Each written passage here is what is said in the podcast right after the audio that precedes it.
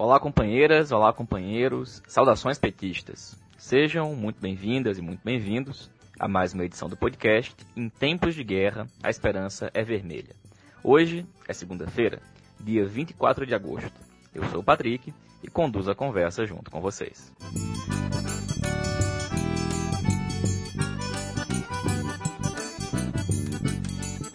No episódio de hoje, o companheiro Jonatas Moretti comenta a situação do STF, a mudança na sua presidência, a partir do mês de setembro. Do Rio Grande do Norte, escutamos Daniel Valença e a companheira Ana Flávia. Daniel comenta o fim da greve na Bolívia e o anúncio da candidatura de Rafael Correa para a vice-presidência do Equador. E Ana Flávia nos fala sobre o anúncio da nomeação da reitora bolsonarista para a UFERSA. E o companheiro Walter Pomar dá seguimento aos informes da reunião do Diretório Nacional do PT, que tratou do plano de reconstrução e transformação do Brasil, entrando hoje nas polêmicas que marcaram aquela reunião.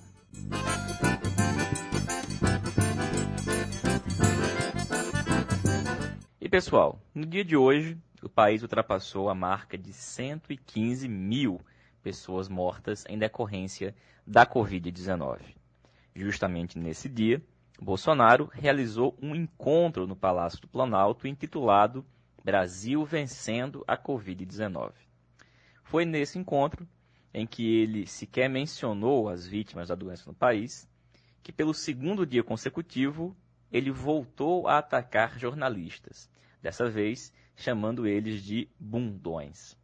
Ontem, Bolsonaro já tinha reagido contra a pergunta de um jornalista por que Michele Bolsonaro recebeu 89 mil reais de Fabrício Queiroz. E reagiu dizendo: Eu vou encher a boca desse cara na porrada, porque a minha vontade é encher tua boca na porrada, disse Bolsonaro. O comportamento de Bolsonaro ele vai rapidamente voltando ao normal, após uma brevíssima mudança de atitude diante da prisão de Queiroz. Os setores da grande imprensa, no entanto, mesmo sendo um dos alvos, continuam passando o pano, como o editorial da Folha de São Paulo do último fim de semana, intitulado Jair Rousseff, que faz comparações entre Bolsonaro e a ex-presidenta Dilma. No fundamental, Folha e os demais jornalões pouco se importam com aquilo que Bolsonaro diz, desde que ele siga a cartilha ultraliberal. E é exatamente essa disputa que eles estão travando agora, na linha de dizer que o governo de Bolsonaro é menos liberal do que disse que seria. Enquanto isso, a situação da vida da maioria do povo e o genocídio provocado pela aliança de Bolsonaro com o vírus vai perdendo cada vez mais espaço nos jornais, dando lugar à defesa das reformas cada vez mais desastrosas. E é nesse cenário que nós temos mudanças em um dos setores do aparato do Estado, que por um brevíssimo intervalo de tempo protagonizou alguns dos enfrentamentos com o governo. Teve até gente que achasse que aquela reação que tanto se falava que as instituições deviam ter contra os ataques à democracia que Bolsonaro vinha fazendo tinha finalmente chegado por parte do STF. Mas, como de onde menos se espera, daí é que não sai nada, com o Supremo, contudo, houve um rearranjo por cima. E companheiro Jonatas Moretti, sobre o Supremo Tribunal Federal. Nós tivemos e teremos novidades. A partir do mês de setembro, haverá uma mudança na presidência da Corte, com a saída de Dias Toffoli e a entrada de Luiz Fux. Conta pra gente, Moretti. Afinal de contas, quem é Fux? E claro, a pergunta que não quer calar. Em Fux, who trusts? Olá, camarada Patrick. Olá, demais ouvintes do podcast Em Tempos de Guerra, a Esperança é Vermelha. Então, inicialmente, vale ressaltar que na forma em que o STF atualmente está estruturado, o poder da presidência é muito, muito grande, mais até do que os chefes de outros poderes. Entre outras coisas, cabe ao presidente do Supremo Tribunal Federal definir a pauta do julgamento e como sabemos que não julgar determinado assunto também é uma forma de decidir, este é um poder muito grande. Temos vários exemplos disso. Como sempre comentamos aqui no podcast, vou citar um dos casos do Lula e a prisão em segunda instância. A presidência à época era a ministra Carmen Lúcia. existiam duas ou três ADCs, que são ações diretas de constitucionalidade, questionando a prisão em segunda instância, que pelo seu caráter teria validade para todos os processos. E também tinha vários processos individuais, inclusive o caso do habeas corpus do presidente Lula. O relator das ações diretas, o ministro Marco Aurélio, já tinha liberado e vinha insistindo para levar a matéria para julgamento. A presidenta, favorável à prisão em segunda instância, sabendo que a maioria poderia ter outra decisão, não pautou a ação geral que valeria para todo mundo e pautou só o caso do Lula, que valeria só para o ex-presidente e, como sabemos, estava carregado do estigma da excessiva politização. Ela levou a voto o caso do Lula e teve aquele emblemático voto da ministra Rosa Weber, que era contrária à prisão em segunda instância, mas como aquele processo era um caso individual, decidiu seguir a então maioria. Como este, tem vários outros casos, como a insistência em não continuar o julgamento de um processo que descriminaliza o uso pessoal de drogas. Processo este, que começou o julgamento em 2005, já teve três votos favoráveis, nunca é colocado na pauta novamente. Além de controlar a pauta, a presidência do tribunal também, também fica responsável pelo plantão nos dois recessos anuais do STF, no meio e no final início do ano. Também preside o Conselho Nacional de Justiça e gere o robusto orçamento do tribunal e elabora o orçamento do judiciário. Como típicos de casas conservadoras e muito ritualísticas, a presidência é apenas formalmente eleita, pois existe um revezamento entre eles, e o presidente é sempre o ministro ou a ministra que mais tempo está na casa e que ainda não tem exercido a presidência. Portanto, o próximo presidente, como já foi dito na pergunta pelo Patrick, será o ministro Luiz Fux. E quem é Luiz Fux? Bem, ele é formado em Direito e doutor pela Universidade Estadual do Rio de Janeiro, onde também exerce a docência. Foi promotor de justiça e depois ingressou na magistratura carioca em 83. Virou desembargador no TJ e em, no, em 97, quatro anos depois, foi indicado por FHC para ser ministro do STJ. Depois de 10 anos no STJ, foi a primeira indicação ao STF da presidenta Dilma, onde tomou posse em março de 2011. A nomeação dele teve uma polêmica posterior que é muito didática para compreender como funcionam as nomeações ao STF, inclusive nos governos de esquerda. Em 2012, durante o processo do mensalão, surgiu boatos de que ele, em sua campanha ao, STF, teria se reunido com José Disseu e perguntado sobre o mensalão, teria dito, aspas, que mataria no peito. É um caso controverso, mas é fato que a existência da reunião é admitida pelos dois, Fux e José Disseu. Ainda nesta época, teve uma entrevista dele na Folha muito reveladora. Na conversa, o ministro Fux admite que conversaram anteriormente com o máximo de lideranças políticas desde Delfim Neto até João Pedro Stedley e João Paulo Cunha, e que desde 2004 tentava uma vaga para o STF, mas havia sido preterido por três vezes. Além de Dirceu, ele admite que conversou com João, Pedro Stedley, liderança do MST. Sobre isso, ele diz o seguinte, aspas, ele me apoia pelo seguinte, houve um grave confronto num pontal do Paranapanema e eu fiz uma mesa de conciliação no STJ entre o proprietário e o sem terra. Depois pedi a ele para mandar um fax me recomendando e tal. Ele mandou. Sobre o ex-ministro da Fazenda, Antônio Palocci. Ele diz o seguinte, ele, Luiz Fux, diz o seguinte, aspas, na primeira vez que eu concorri ao STF, havia um problema muito sério do crédito prêmio do IPI que era um rombo imenso na caixa do governo. Ele era ministro da Fazenda e foi ao meu gabinete no STJ. Eu vi que a União estava levando um calote e fui o voto líder desse caso. Você poupar 20 bilhões de dólares para o governo, o governo vai achar você o máximo. Aí toda vez que eu concorria, ligava para ele. Para ficar em, em só mais um, ele diz o seguinte sobre a campanha a vaga do STF que ele fez com o Sérgio Cabral. Aspas. Eu sou amigo dele e também da mulher dele, e ele levou meus currículos para Dilma. Você tem que ter uma pessoa para levar seu perfil e seu currículo a quem vai te nomear. Senão, não adianta. Agora, também não posso me desmerecer a esse ponto. Eu tinha um tremendo currículo, 17 livros publicados. Bem, não é só essa a polêmica envolvendo o Luiz Fux. Apenas dois anos ser, após ser empossado no STF, em 2013, Fux começa uma nova campanha.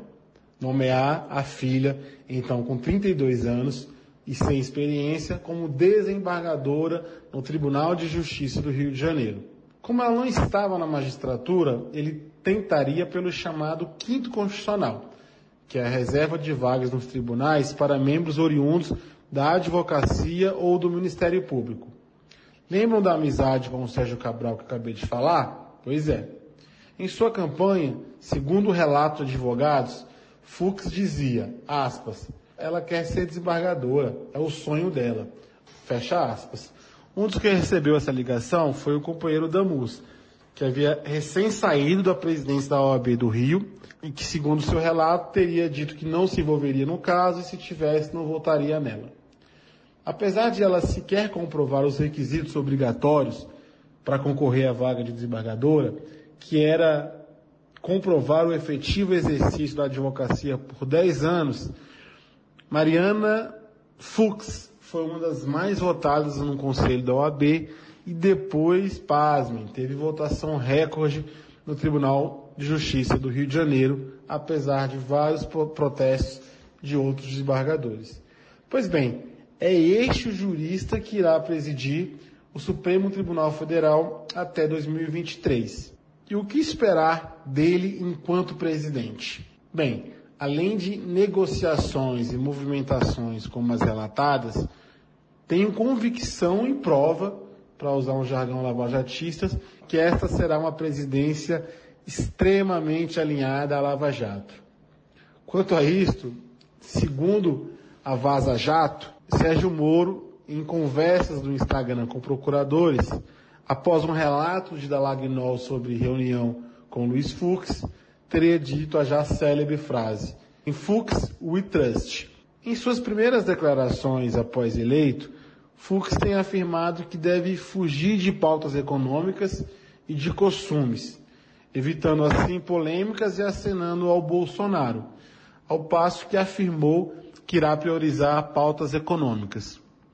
Com este perfil e tendo o poder de controlar a pauta, dificilmente o plenário do STF julgará processo envolvendo o presidente Lula ou alguns que questionam a Lava Jato salvo se ele tiver certeza da vitória. Enfim, não esperemos grandes avanços institucionais vindo do STF nos próximos dois anos. Valeu, Moretti. Muito obrigado, companheiro. E camarada Daniel Valença, sobre a situação aqui na nossa região. O que, você nos conta sobre a situação da greve na Bolívia, você tinha comentado aqui em uma das edições recentes do podcast? E também, Daniel, Rafael Correa como candidato a vice-presidente no Equador. Olá, ouvintes do podcast Em Tempo de Guerra Esperança Vermelha. Olha, Patrick, na Bolívia, como havíamos adiantado no último áudio para o podcast, nós tivemos um recuo do MAS-PSP em âmbito da Assembleia Plurinacional.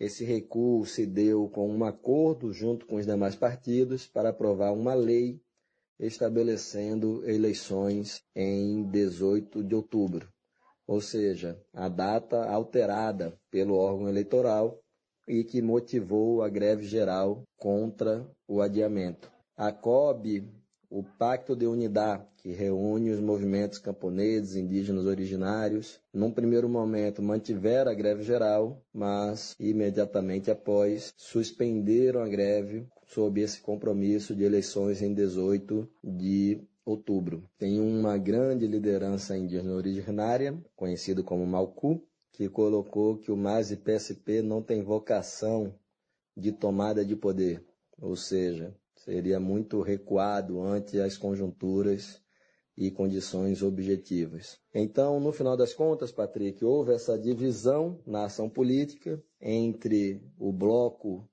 popular institucional e o bloco indígena, originário, camponês, mineiro, em âmbito da sociedade civil, o que redundou no enfraquecimento geral do movimento e na suspensão da greve. De qualquer maneira, o MAS e PSP permanece como líder nas pesquisas, permanece como o provável vitorioso em primeiro turno. Até o momento não há nenhum outro fato que tenha contribuído para alterar a correlação de forças e a previsão é de que seja o golpismo liderado pela Renina Inês, sejam as outras forças de direita e extrema-direita, precisarão de muito apoio das oligarquias locais, da imprensa e dos Estados Unidos para conseguir, uma vez mais, levar na marra o processo eleitoral. Outro elemento, Patrick, para além da Bolívia,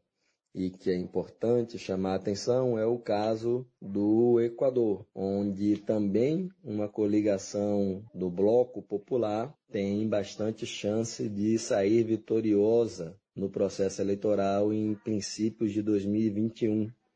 Ou seja, esses dois processos eleitorais podem dar uma contribuição para uma alteração no tabuleiro político na região. No caso do Equador, seria a partir da candidatura à presidência de Andrés Galarça com a vice de Rafael Correa. Eu queria ressaltar, Patrick, porque o primeiro debate que surge é: ah, Lula deveria ter feito isto em 2018, ter cedido e ter sido vice, como fez a Cristina e como fará agora o Rafael Correa. Queria ressaltar só dois elementos. O primeiro é que o Lênin Moreno, o golpista que virou presidente, sendo eleito pelo Rafael Correia e seu partido, e logo após o extraiu e vem dedicando o seu governo aos bancos e ao capital internacional. Esse cara, ele aprovou uma emenda constitucional impedindo que ex-presidentes viessem a ser candidatos novamente. Essa emenda passou por referendo popular, mas, obviamente, foi uma emenda voltada a impedir que Rafael Correia voltasse a ser candidato em algum momento. Portanto, é a única alternativa que sobra a Rafael Correia é justamente ele ser vice. O outro ponto, Patrick, é que o Andrés, assim como o Alberto Fernandes, eles são do mesmo agrupamento político que o Rafael Correia, ou seja, eles representam o mesmo projeto político.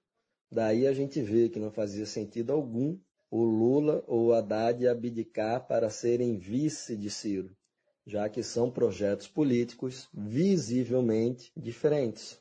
É isso, Patrick. Forte abraço, tamo junto. Fora Bolsonaro, fora Mourão. Valeu, Daniel. Obrigado, companheiro.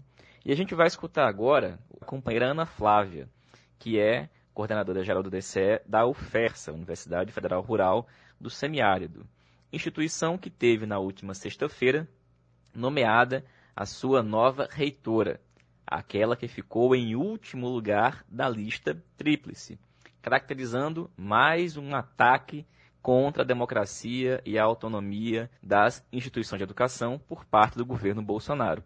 E é justamente sobre esse assunto que a gente escuta agora a companheira Ana Flávia fora Ludmila, fora Josué, posse dos reitores eleitos da UFERSA e do IFRN, fora Bolsonaro, fora Mourão e fora todo esse governo. Olá, Patrick. Olá, ouvintes do podcast Em Tempos de Guerra a Esperança Vermelha. Eu me chamo Ana Flávia e recentemente, na última sexta-feira, nós fomos pegos com mais um golpe, com mais um ataque à autonomia universitária.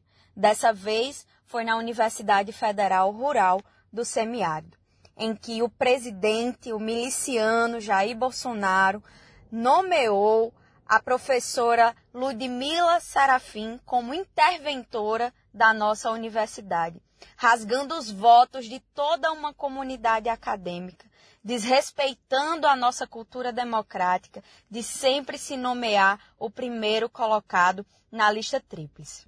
É preciso que compreendamos esse ataque em sua totalidade, né?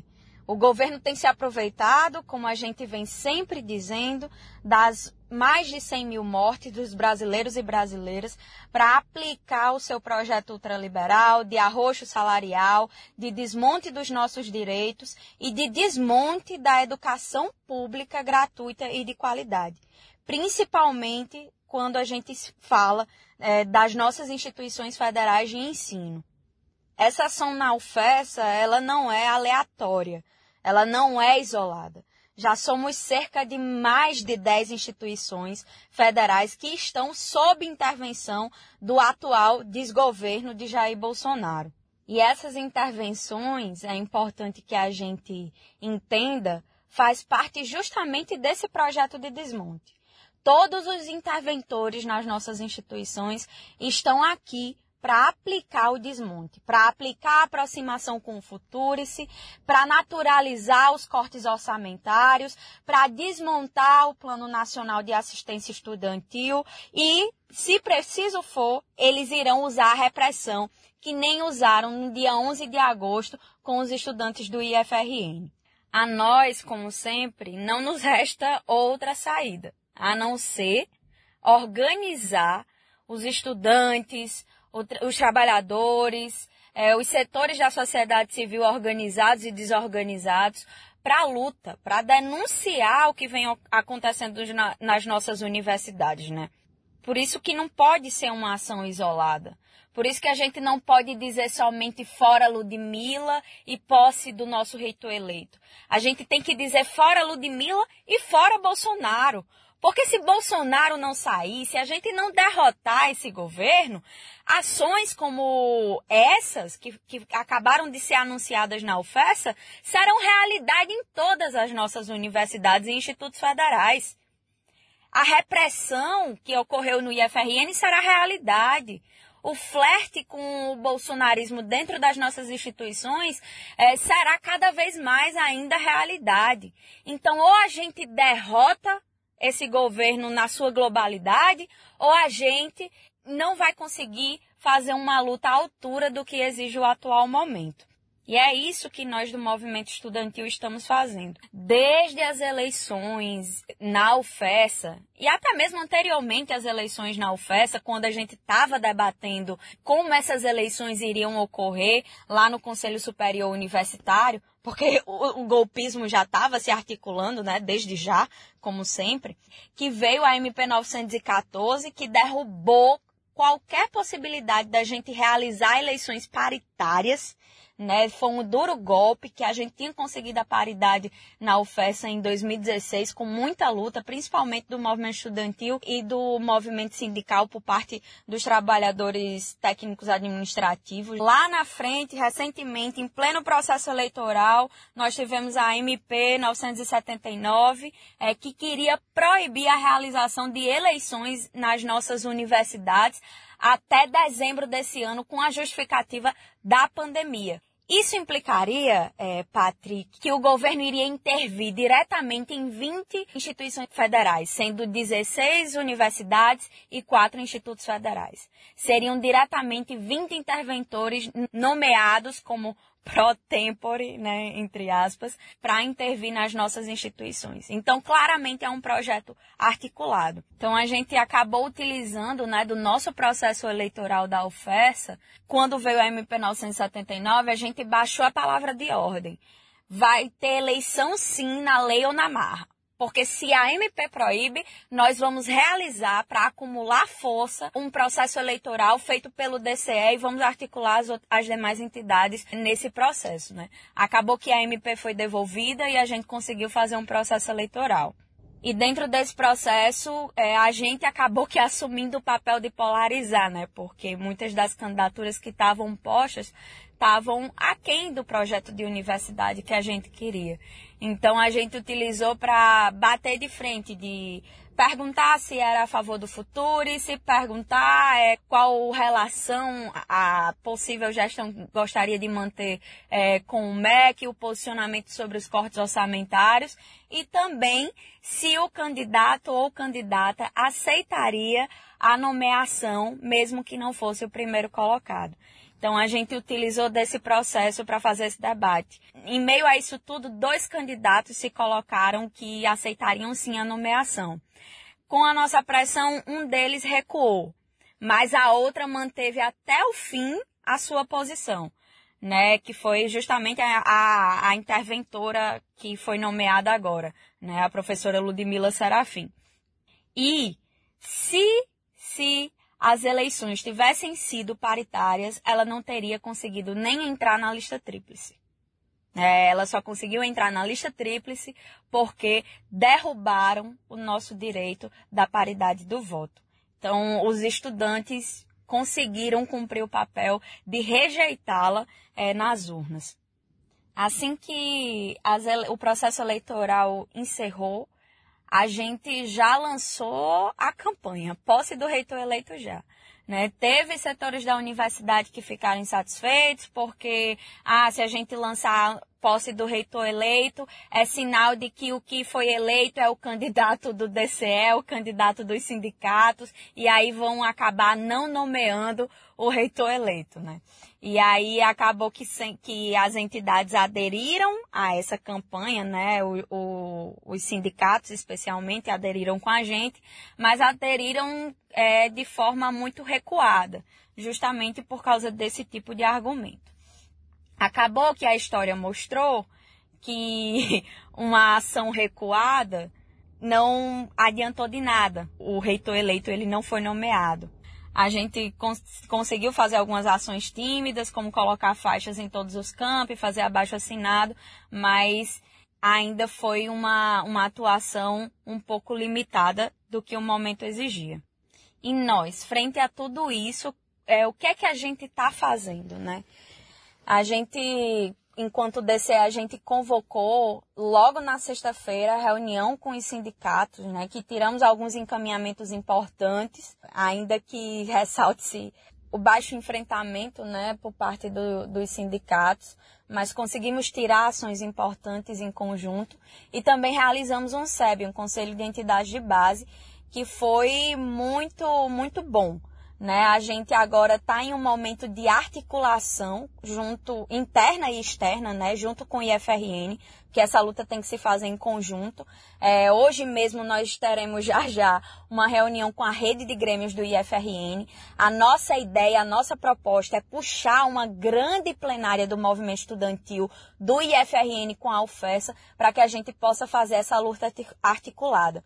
É, e é muito importante que a gente brigue pela narrativa, porque o que a gente vê é alguns setores dizendo que a intervenção na oferta é diferente da intervenção no IFRN. E como eu falei inicialmente, elas, elas não são nada diferentes. Elas é, é justo o contrário. Elas têm tudo em comum, né? Porque faz parte, as duas fazem parte de um projeto de desmonte da educação pública gratuita e de qualidade. Então, dizer que a, que a intervenção no, na UFESA não é intervenção, porque se tinha uma lista tríplice e a prerrogativa de escolher é, entre os três colocados na lista é do Ministério da Educação, ela é uma narrativa danosa. E é danosa por quê? Porque ela confunde a cabeça das pessoas. Quando a gente usa o manto da legalidade para dizer que é ok, que é admissível, a gente desconsidera que é uma política em curso de desmonte das nossas instituições.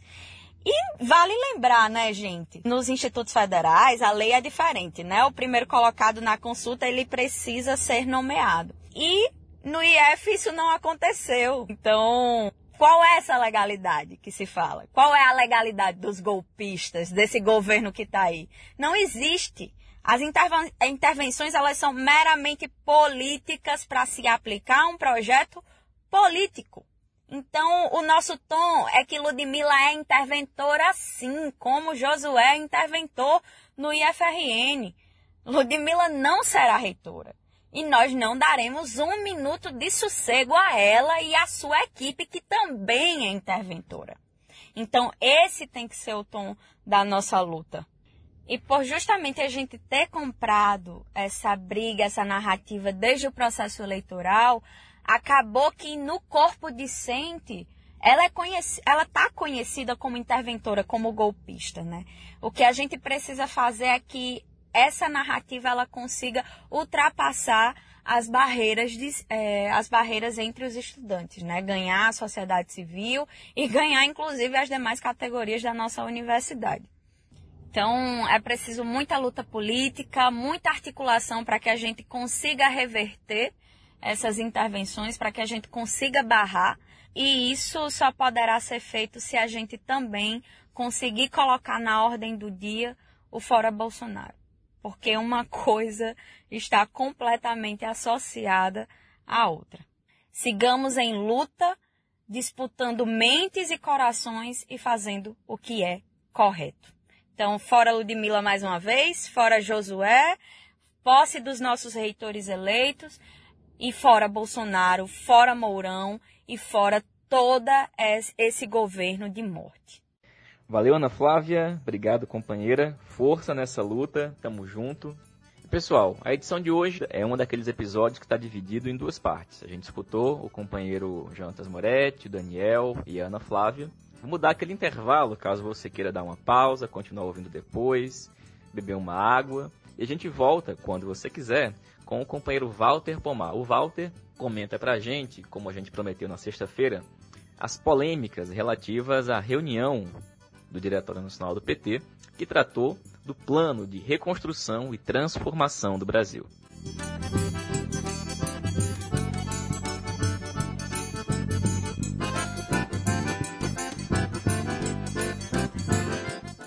Como vocês sabem, a gente está disponível nas mais diversas plataformas, Google Podcasts, Anchor e também por meio de áudios de WhatsApp.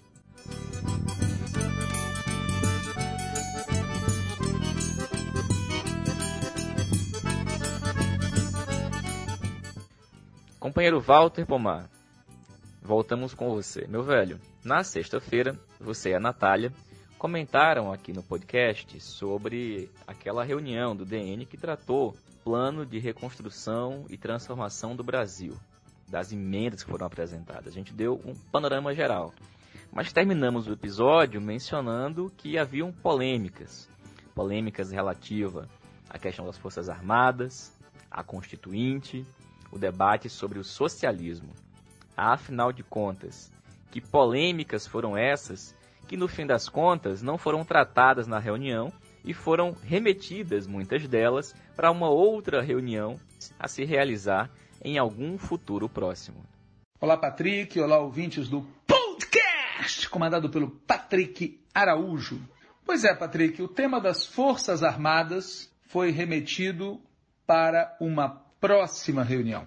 O curioso é que o Diretório Nacional poderia, e na minha opinião, deveria, ter acatado as emendas propostas ao texto.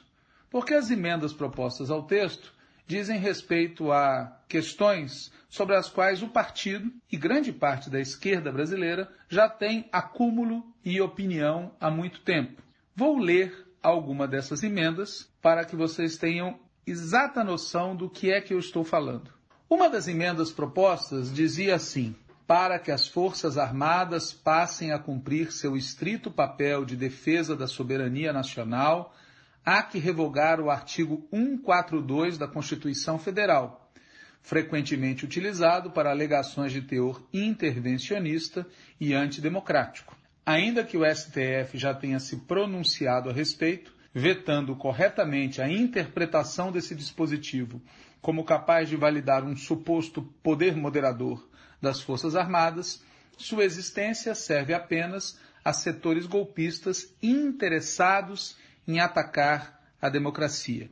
Isso que eu acabei de ler era uma emenda aditiva ao programa de reconstrução e transformação do Brasil. Mas o Diretório Nacional do PT decidiu não acatar essa emenda, remetendo o assunto para um debate numa próxima reunião do Diretório Nacional. Ou seja, o programa não incluirá a posição histórica do nosso partido de revogar o artigo 142 da Constituição Federal. Artigo contra o qual, aliás, a nossa bancada no Congresso Constituinte de 87 e 88 se opôs, lutou contra, votou contra. Por qual motivo o Diretório Nacional do PT não poderia e não deveria incluir desde já esse tema, sem prejuízo de que o debate sobre outras questões acerca das Forças Armadas fosse feito noutra reunião. É um mistério. Outra emenda que foi remetida para um debate numa próxima reunião do Diretório Nacional dizia o seguinte: dois pontos, abre aspas. Revogação de normas inconstitucionais que garantam julgamento pela Justiça Militar de militares que cometerem crimes contra civis em operações como as de GLO e similares, como a Lei 13491-2017, sancionada pelo golpista Michel Temer. Fecha aspas. De novo eu pergunto aos ouvintes do podcast, comandado pelo Patrick Araújo, por qual motivo o Diretório Nacional do Partido não poderia e não deveria incorporar desde já essa emenda? Por que jogar isso para um outro debate? Alguém tem dúvida a respeito? O partido mudou de posição a respeito desse tema? Uma terceira emenda que foi remetida para debate posterior dizia assim: cumprimento integral das recomendações do relatório final da Comissão Nacional da Verdade. Em especial, 1. Um, reconhecimento pelas Forças Armadas de sua responsabilidade institucional pelos crimes cometidos durante a ditadura militar. 2. Revisão da lei da anistia de modo a garantir a punição dos agentes da ditadura militar que cometeram crimes de tortura, assassinato e outros. 3. Abertura dos arquivos militares. 4. Revogação da Lei de Segurança Nacional. 5. Desmilitarização das polícias militares.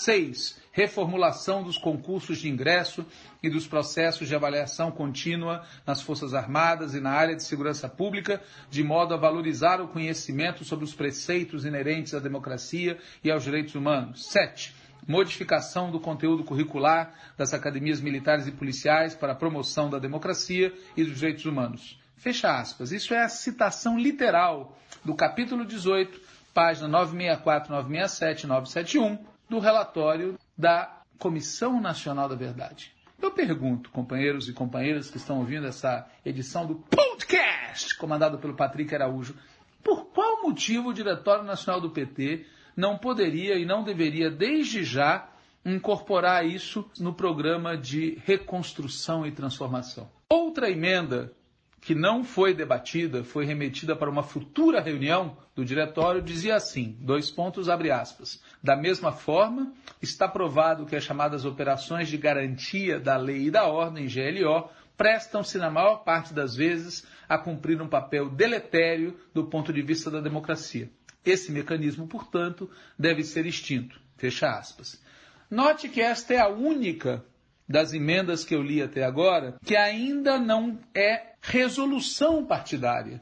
As demais são opinião que o partido acumulou ao longo de décadas. Entretanto, o Diretório Nacional do PT decidiu não deliberar a respeito e remeter para uma reunião futura. O resultado prático é que o nosso programa de reconstrução e transformação do Brasil não dirá aquilo que deve ser dito, o mínimo que deve ser dito, sobre o tema das Forças Armadas. Esperamos que numa próxima reunião essa lacuna gravíssima seja devidamente preenchida. Outro debate muito interessante que foi travado diz respeito às polícias militares. Foi um debate muito longo que contrapôs as posições defendidas por nós e por outros companheiros e companheiras do Diretório Nacional versus as posições defendidas com paixão pelo deputado Paulo Teixeira e pelo dirigente nacional Alberto Cantalice, diretor da Fundação Perseu Abramo. Vou aqui dizer quais foram as posições que nós defendemos. Nós defendemos, por exemplo, uma emenda aditiva que dizia, abre aspas, desde o final da ditadura militar, as polícias militares têm atuado como instrumento de terrorismo de Estado e principal fator do genocídio da juventude negra e pobre. Aliás, após o final da ditadura militar, a Constituição Federal só manteve a existência das polícias militares porque, durante o processo constituinte, o Exército Brasileiro pressionou os parlamentares nesse sentido. Formalmente, aliás, as PMs continuam vinculadas à supervisão do Exército, o que é totalmente inadequado. Fecha aspas. Essa emenda foi rejeitada e, em favor da rejeição, argumentou-se, entre outras coisas, que seria inadequado atribuir às polícias militares a condição de instrumento de terrorismo de Estado e a condição de principal fator do genocídio da juventude negra e pobre. Foi dito que os crimes cometidos são crimes cometidos por pessoas, inclusive minoritárias, mas que não se pode atribuir ao conjunto da instituição essa natureza. Outra emenda que nós apresentamos dizia o seguinte: a desmilitarização das polícias militares é uma medida indispensável à construção de um regime minimamente democrático no Brasil. Hoje, as polícias militares são a força policial mais letal do mundo. Não existirá democracia enquanto as PMs tiverem licença para matar, pois, embora a pena de morte formalmente não exista no nosso país, há uma série de dispositivos legais e judiciários que favorecem a execução de cidadãos e cidadãs por policiais militares, sobretudo nas favelas e bairros pobres das periferias e nas regiões remotas dos interiores. Fecha aspas. Assim como na emenda anterior, essa foi rejeitada. E no debate, argumentou-se contra esta emenda que não seria exato dizer que as polícias militares brasileiras são a força policial mais letal do mundo. Quando foi provado por A mais B que são, se argumentou que isso não poderia ser atribuído às polícias militares como instituição, mas sim a criminosos e usar em todas as instituições, é claro. Outra emenda que nós apresentamos dizia assim: em 2014, o relatório final da Comissão Nacional da Verdade incluiu, entre outras recomendações ao Estado Nacional, a desmilitarização das polícias militares estaduais. Dois pontos, abre aspas. A atribuição de caráter militar às polícias militares estaduais, bem como sua vinculação às Forças Armadas, emanou de legislação da ditadura militar, que restou inalterada na estruturação da atividade de segurança pública fixada na Constituição Brasileira de 1988. Essa anomalia vem perdurando, fazendo com que não só não haja unificação das forças de segurança estaduais, mas que parte delas ainda funcione a partir desses atributos militares, incompatíveis com o exercício da segurança pública no Estado democrático de direito, cujo foco deve ser o atendimento ao cidadão. Torna-se necessário, portanto, promover as mudanças constitucionais e legais que assegurem a desvinculação das polícias militares estaduais das Forças Armadas e que acarretem a plena desmilitarização desses corpos policiais, com a perspectiva de sua unificação em cada estado. Fecha aspas. Tudo que eu li e que faz parte dessa emenda é extraído do capítulo 18, item 2, tópico 20, página 971 do relatório final da Comissão Nacional da Verdade. Entretanto, no debate, foi dito que se aceitava tudo, menos a frase final, com a perspectiva de sua unificação em cada estado. E, de fato, foi aprovado o que eu li sem essa frase final. A pergunta que resta responder é: se as polícias militares forem desmilitarizadas e não forem unificadas com a polícia civil em cada estado, nós vamos passar a ter o quê? Duas polícias ambas civis, ambas com as mesmas atribuições, concorrendo uma com a outra? Essa resposta não foi dada no debate. Mas mesmo assim, a unificação não foi incorporada ao nosso programa de reconstrução e transformação.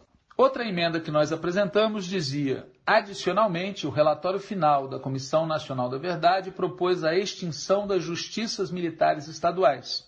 Dois pontos, abre aspas. De forma consentânea com a recomendação proposta no item anterior, a desmilitarização das polícias estaduais deve implicar a completa extinção dos órgãos estaduais da justiça militar ainda remanescentes. Reforma constitucional deve ser adotada com essa finalidade, resultando na previsão unicamente da Justiça Militar Federal, cuja competência conforme ressaltado no item subsequente, deverá alcançar apenas os efetivos das Forças Armadas. Fecha aspas. Felizmente, isso que eu acabei de ler foi incorporado ao programa de reconstrução e transformação. Outra emenda que nós apresentamos sobre o tema segurança pública dizia o seguinte: portanto, como indicado na PEC 51/2013, há necessidade de unificar as atuais polícias militares com as polícias civis encarregando a Polícia Civil Unificada, resultante desta fusão, de realizar o ciclo completo de tarefas policiais, o que tende não apenas a reduzir a violência policial gratuita e aleatória, como a favorecer a eficiência policial no combate à verdadeira criminalidade.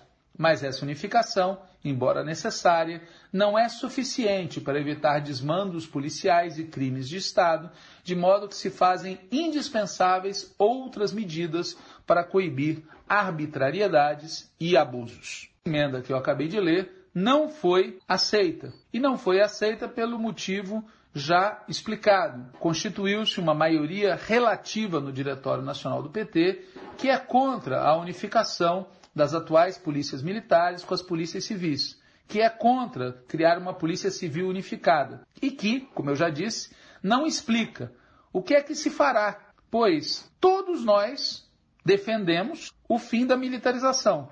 Com o fim da militarização, passaremos a ter duas polícias igualmente civis. Por que cargas d'água essas duas polícias igualmente civis não devem ser unificadas? Os argumentos a respeito são muito interessantes.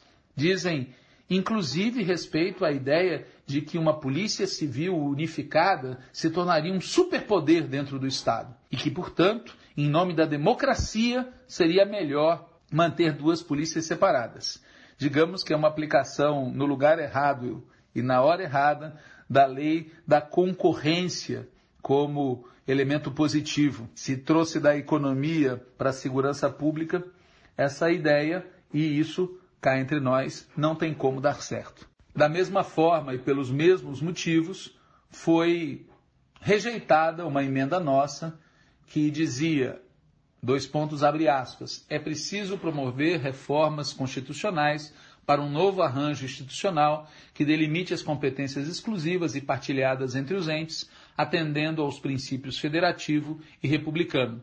É preciso desmilitarizar as PMs e incorporar seus efetivos às polícias civis e fazer com que estas respeitem os princípios democráticos e sejam eficientes no combate à criminalidade real. Como eu já disse, essa emenda que eu acabei de ler foi rejeitada com os mesmos argumentos que levaram à rejeição de todas as emendas que defendiam a unificação das polícias militar e civil atuais em uma única Polícia Civil unificada em âmbito de cada Estado.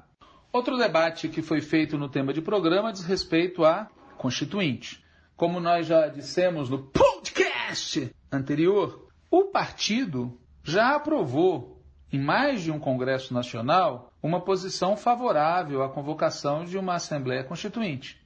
E existe uma resolução que foi aprovada no sétimo Congresso, realizado ano passado. É verdade que até agora, pasmem, as resoluções do Congresso não foram publicadas. Não foram publicadas porque o Diretório Nacional, até agora, não votou as emendas restantes. Vocês sabem que o Congresso votou quase nada e remeteu para o Diretório Nacional a votação das emendas. E o Diretório Nacional até agora não as votou. E assim, por conta disso, não há como publicar as resoluções finais. Mesmo assim, a resolução existe. E ela não pode ser desconsiderada, desconhecida pelo Diretório Nacional. Disso, a comissão responsável pela elaboração do programa de reconstrução e transformação não incluiu, não incluiu o tema da Constituinte no programa, remetendo o debate para o Diretório Nacional do PT. No Diretório Nacional do PT confrontaram-se vários pontos de vista a respeito. Um desses pontos de vista foi defendido por nós, que apresentamos uma emenda aditiva que dizia o seguinte: abre aspas, a profundidade das mudanças que propomos, tanto no plano estritamente político quanto nos planos econômico e social, implicará realizar mudanças na Constituição brasileira. Em alguns casos, trata-se de restaurar dispositivos previstos pela Constituição de 88, mas que foram retirados da Constituição por ação das forças reacionárias, conservadoras, neoliberais e golpistas. Noutros casos, Trata-se de regulamentar constitucionalmente dispositivos da Constituição de 88, que viraram letra morta, entre outros motivos por falta de regulamentação. Em muitos casos, trata-se de incluir na Constituição dispositivos propostos por nós em 1987, 1988, mas que foram vetados pela maioria conservadora o centrão da época. Mas também tratar-se-á de corrigir propostas equivocadas feitas por nós ou com nosso apoio, assim como incluir novas medidas. Este conjunto de alterações na Constituição é um complemento indispensável ao conjunto das transformações que estamos defendendo para o Brasil. Evidentemente, é preciso construir a correlação de forças necessária, tanto para fazer as mudanças em si, quanto para convertê-las em texto constitucional. E para construir esta correlação de forças, é preciso defender junto ao povo a necessidade dessas medidas, inclusive da convocação de uma Assembleia Nacional Constituinte. Além desta que acabei de ler, nós também apresentamos uma outra emenda, que incluía num parágrafo já existente do Programa de Reconstrução e Transformação a frase com a convocação de uma Assembleia Nacional Constituinte. O texto diz assim: dessa maneira, nossa proposta é radicalizar a experiência democrática. E aí nós incluímos a frase com a convocação de uma Assembleia Nacional Constituinte e, e aí segue o texto original, com reformas política, eleitoral e do aparelho de Estado, que prevejam mecanismos mais robustos de participação direta nos processos decisórios, que limitem a ingerência do poder econômico nos pleitos, que coíbam abusos dos estamentos burocráticos e que abram o sistema de representação e o Estado aos interesses populares. O companheiro Rui Falcão também apresentou emendas sobre o tema Assembleia Nacional Constituinte. São duas emendas que eu passo a ler. Emenda número 1 um, do companheiro Rui Falcão, dois pontos, abre aspas. E, em consonância com as diretrizes aprovadas em congressos do PT, devemos propor e lutar pela convocação de uma Assembleia Nacional Constituinte livre, democrática e soberana, que preserve a integridade dos direitos fundamentais e sociais, mas que promova uma alteração na estrutura do Estado. E segue citando o texto original. Nesse contexto, é preciso debater o nosso modelo de corte constitucional, discutindo amplamente com a sociedade a conveniência de se adotar um modelo mais próximo do controle político europeu. Nesse modelo, a ser avaliado e aprimorado, a Corte Constitucional não seria ligada ao Judiciário, mas assumiria uma condição de órgão de Estado representante dos três poderes e controlador dos seus atos. Além das demais características inerentes ao modelo de Corte Constitucional Europeu, os membros julgadores da referida Corte Constitucional possuiriam um mandato definido. Na reunião retrasada do Diretório Nacional, não a última, que deliberou sobre o programa, mas a anterior, se debateu superficialmente esse tema da Assembleia Constituinte e foi proposto que uma comissão integrada pelos representantes das várias posições conversasse a respeito de uma resolução unitária. Nós não fomos chamados para participar de nenhuma reunião desta comissão, mas na reunião do Diretório Nacional que aprovou o programa, surgiu uma proposta unitária, elaborada a quatro mãos, por Joaquim Soriano e Mônica Valente. Passo a ler a proposta apresentada por Soriano e Mônica Valente. Dois pontos, abre aspas. Para tanto, para as reformas necessárias ao desenvolvimento soberano, como a reforma agrária, da mídia, jurídica, tributária, inclusive militar, é necessária uma profunda reforma política do Estado, que mude radicalmente as atuais instituições. O PT é imprescindível para derrotar o golpismo e convocar uma Assembleia Constituinte soberana, o um meio democrático de promover aquelas reformas com a legitimidade de um novo governo e Lula inocente. Uma nova Constituinte não pode ser concebida como ponto de partida, mas como um ponto central no próprio processo político de ascensão da luta democrática e de reconstitucionalização do país. Este está condicionado à formação de uma nova consciência e capacidade de resistência do povo brasileiro em relação aos seus direitos humanos, à formação da unidade da esquerda, da atração da centro-esquerda, da vitória política da democracia, que ponha em clara situação minoritária e neutralizada as forças de direita e proto-fascistas. Tanto no debate da Constituinte havia a emenda do companheiro Rui Falcão, as nossas emendas, a emenda Joaquim Soriano barra Mônica Valente, e havia também a posição defendida pelo companheiro Marcos Socol de validar a resolução aprovada no Congresso Nacional do PT, realizado no final de 2019. A partir dessas quatro posições, travou-se um debate no Diretório Nacional do PT. O debate resultou na aprovação de uma resolução que teve praticamente todos os votos do Diretório Nacional, com exceção, se a memória não me trai, de uma abstenção. Resolução aprovada se baseia no texto proposto por Joaquim Soriano e Mônica Valente, mas retirando desse texto aquele raciocínio que falava que a proposta estava condicionada à formação de uma nova consciência e capacidade de resistência do povo brasileiro em relação aos seus direitos humanos, a formação da unidade da esquerda, da atração da centro-esquerda, da vitória política da democracia que põe em clara a situação minoritária e neutralizada às forças de direita e proto-fascistas. Nós e outros que defendemos a subtração desse raciocínio argumentávamos que não faz o menor sentido trabalhar com essa ideia das pré-condições. Em especial, trabalhar com uma pré-condição que diga respeito a, abre aspas, atração da centro-esquerda, fecha aspas. Até porque nós defendemos a necessidade de uma Assembleia Nacional Constituinte, nós vamos disputar essa necessidade na sociedade. Não dá para prever de antemão qual será o nosso sucesso nessa disputa.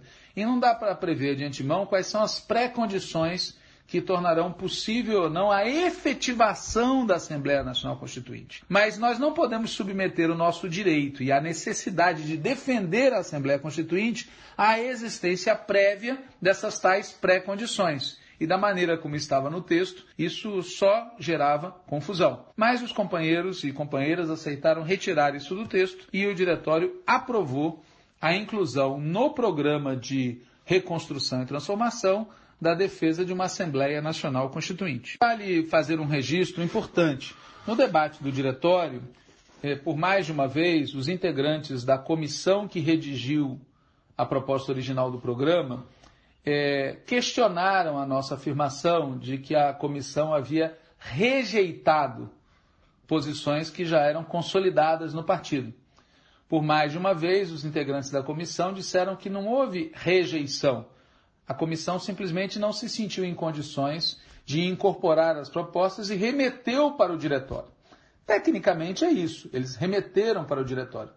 Mas politicamente, em vários casos, não se tratou disso. Afinal de contas, quando existe uma resolução partidária, aprovada em Congresso ou pelo Diretório Nacional do PT, e uma comissão decide não incorporar essa proposta, é como se fosse uma rejeição. Isso aconteceu no Fora Bolsonaro, que não fazia parte da versão inicial do programa de reconstrução e transformação. Isso aconteceu no caso do artigo 142. Isso aconteceu na Comissão Nacional da Verdade. E isso vale também para a resolução da Constituinte. Ou seja, no nosso entendimento, a comissão se arvorou um direito de não incluir no texto posições que já são historicamente posições do partido. Em alguns casos, o Diretório Nacional reincorporou essas resoluções no programa. É o caso, por exemplo, do Fora Bolsonaro e é o caso da Constituinte. Em outros casos, o Diretório Nacional remeteu para um debate futuro. Mas o fato é que as resoluções existem e, a não ser que se revogue a opinião do partido sobre o tema das Forças Armadas, por exemplo, elas deveriam ter sido incorporadas desde o princípio no documento. Outro tema que foi objeto de polêmica no diretório foi o tema das organizações sociais. Nós apresentamos três emendas que diziam, em resumo, o seguinte: definir uma política e linhas de ações claras de transição para reverter os caminhos privatistas na gestão do SUS. A experiência de gestão por organizações sociais da saúde, OS, demonstrou ineficiência corrupção e a desresponsabilização do Estado com a saúde integral da população, remetendo à questão da ética pública como princípio de construção do Estado socialista numa mediação política nesta conjuntura no setor saúde. A comissão responsável pela elaboração do programa entendeu que esse era um tema sensível, que exigia diálogo com governadores e outros, que o Diretório Nacional deveria decidir sobre esse tema, pois incidir em questões relacionadas a estados e municípios onde somos governo. Veja, a rigor, a maior parte do programa incide em questões relacionadas a estados e municípios onde somos governo. Além demais, o partido tem uma posição histórica em defesa do Sistema Único de Saúde e contra as OS como princípio, independente do fato de que em muitos estados e municípios, gestões lideradas por petistas acabaram sendo obrigadas ou acabaram sendo levadas a incorporar as OS no seu instrumental. Agora, essa situação de fato não pode levar o partido a mudar a sua posição de princípio.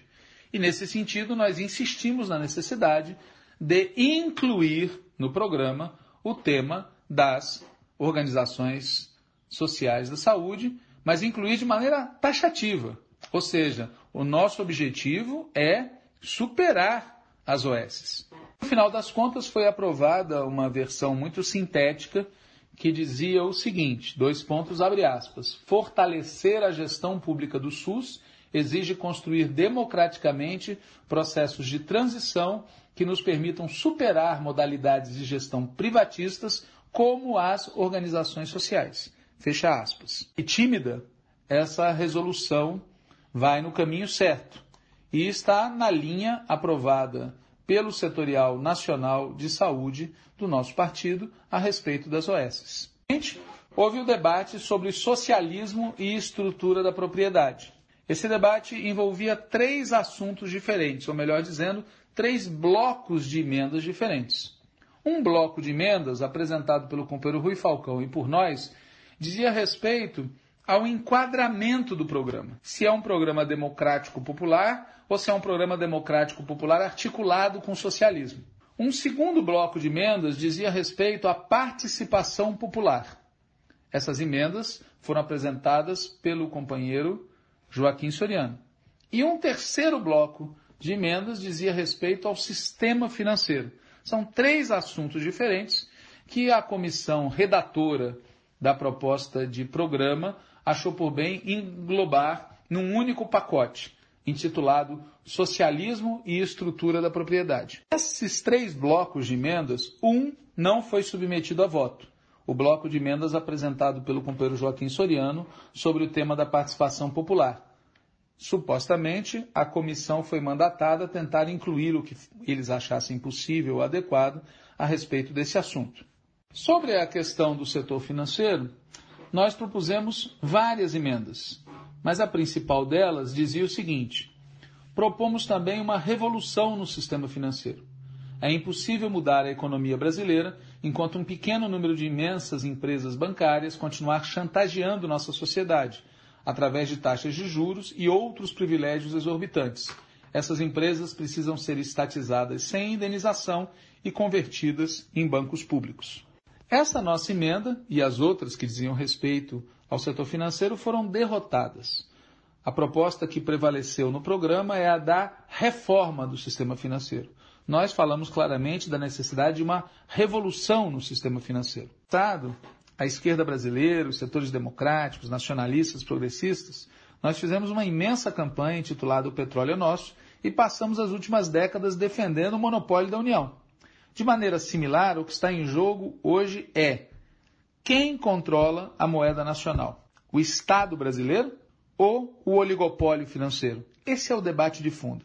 E a verdade é que se a esquerda brasileira, em especial o PT, não tiver clareza a respeito, nada de profundo se poderá fazer em termos de transformação no Brasil, porque o oligopólio financeiro impedirá. Não custa lembrar também que a introdução do neoliberalismo no Brasil incluiu uma mudança no setor financeiro. Eles reduziram a presença do Estado, eles ampliaram a presença do setor privado, eles concentraram e centralizaram, criando esses grandes bancos. E é necessário reverter isso. Sem reverter isso, não tem como implementar um programa de transformação no país. Claro que tem que ter acumulação de forças, claro que tem que fazer mediações. Claro também que o desenho final não é um banco estatal. O desenho final pode ser vários bancos estatais de grande porte, vários bancos privados estatais e cooperativos de médio porte, etc. Mas é fundamental ir além da noção de impor limites ao tamanho dos bancos, garantir a concorrência dos bancos públicos com os bancos privados e garantir que os órgãos reguladores controlem efetivamente a economia, o setor financeiro, a moeda. É preciso ir além disso porque isso dificilmente vai dar certo. E mesmo que desse certo, cabe fazer a pergunta: por que, que no petróleo a gente não aceita isso e exige o monopólio da União, e no tema da moeda a gente aceita dividir o controle com o setor privado?